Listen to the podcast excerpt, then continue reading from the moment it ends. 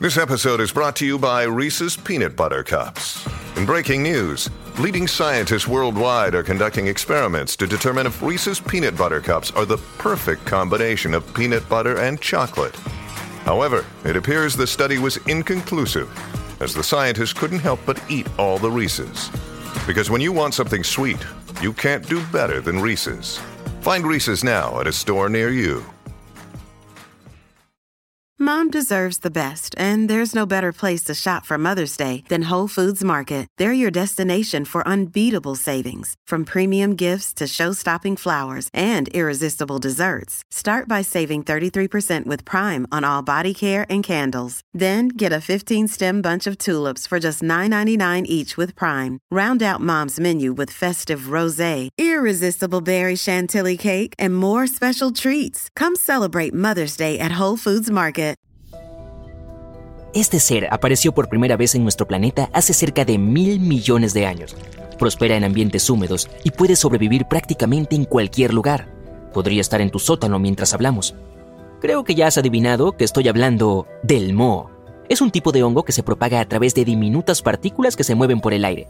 Estas esporas son como las semillas de una planta, aunque son mucho más pequeñas. A veces se aferran a la ropa o al pelaje de los animales y viajan largas distancias sin ser vistas. Pueden sobrevivir incluso en entornos hostiles y comenzar a crecer cuando aterrizan en algún lugar con suficiente agua, comida y oxígeno. Vienen en todos los colores del arco iris y cada uno representa un determinado tipo de moho. Por lo general, puedes encontrar el rojo o naranja al aire libre. A la variedad rosa le gusta vivir en los baños con restos de champú y jabón. El negro y el verde son los tipos que es más probable que encuentres en tu casa. A diferencia de las plantas que hacen la fotosíntesis, el moho crece en materiales que puede digerir. Incluso una pequeña espora de moho es lo suficientemente poderosa como para dañar a varias personas. Pero hay más de 100.000 tipos diferentes en el mundo, y no todos son peligrosos para ti. Ah, acabas de notar algo verde en tu sándwich, pero solo una pequeña parte está infectada, así que tal vez puedas cortarla. No, no funcionará. Las pequeñas manchas verdosas que ves están en la superficie y puedes detectarlas a simple vista. Hay más escondidas dentro del pan, pero si lo viste demasiado tarde y ya lo mordiste, no corras al baño a frotarte la lengua con jabón antibacteriano. Probablemente ya hayas comido moho antes sin siquiera saberlo. Crece fácilmente en alimentos blandos y porosos como pan, frutas y verduras. Por lo tanto, consumir solo un poco está bien siempre que tengas un sistema inmunológico fuerte. Lo digerirás como cualquier alimento normal.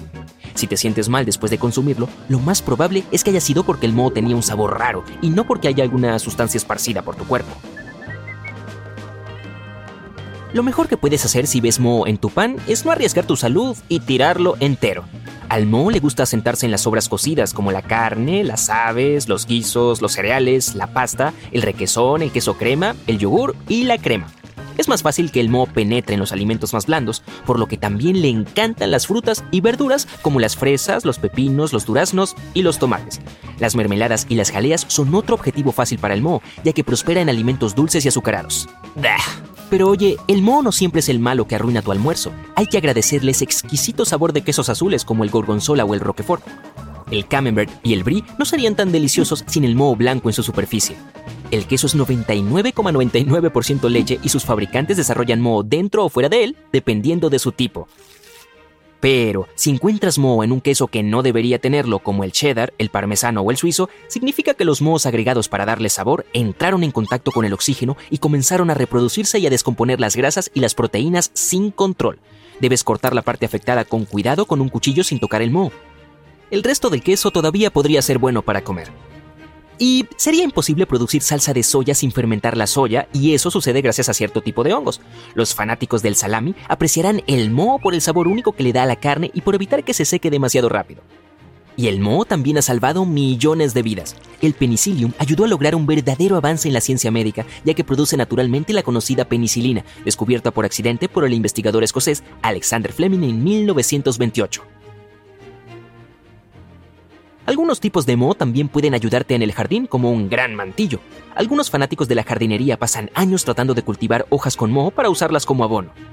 Creen que mejora la calidad del suelo. Para evitar que el moho se apodere de tu almuerzo, mantén la comida cubierta con plástico adherente en el refrigerador.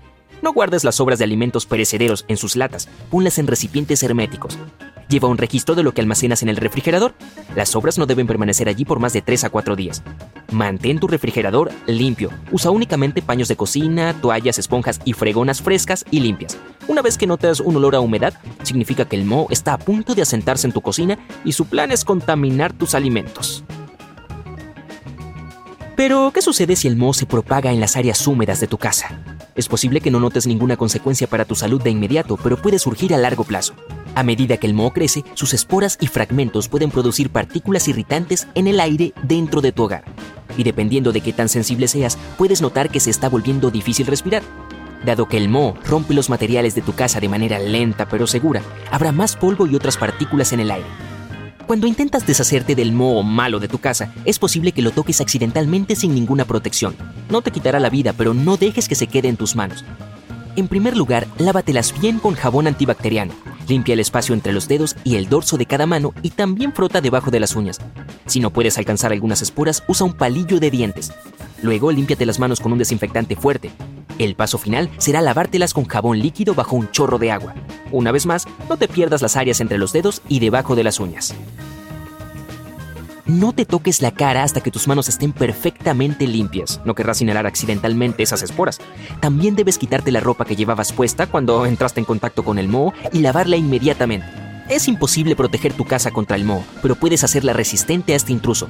Inspecciona tu hogar y encuentra las áreas problemáticas. Podría ser una inundación en el sótano, una mancha de agua en el techo o una ventana que siempre está cubierta de condensación.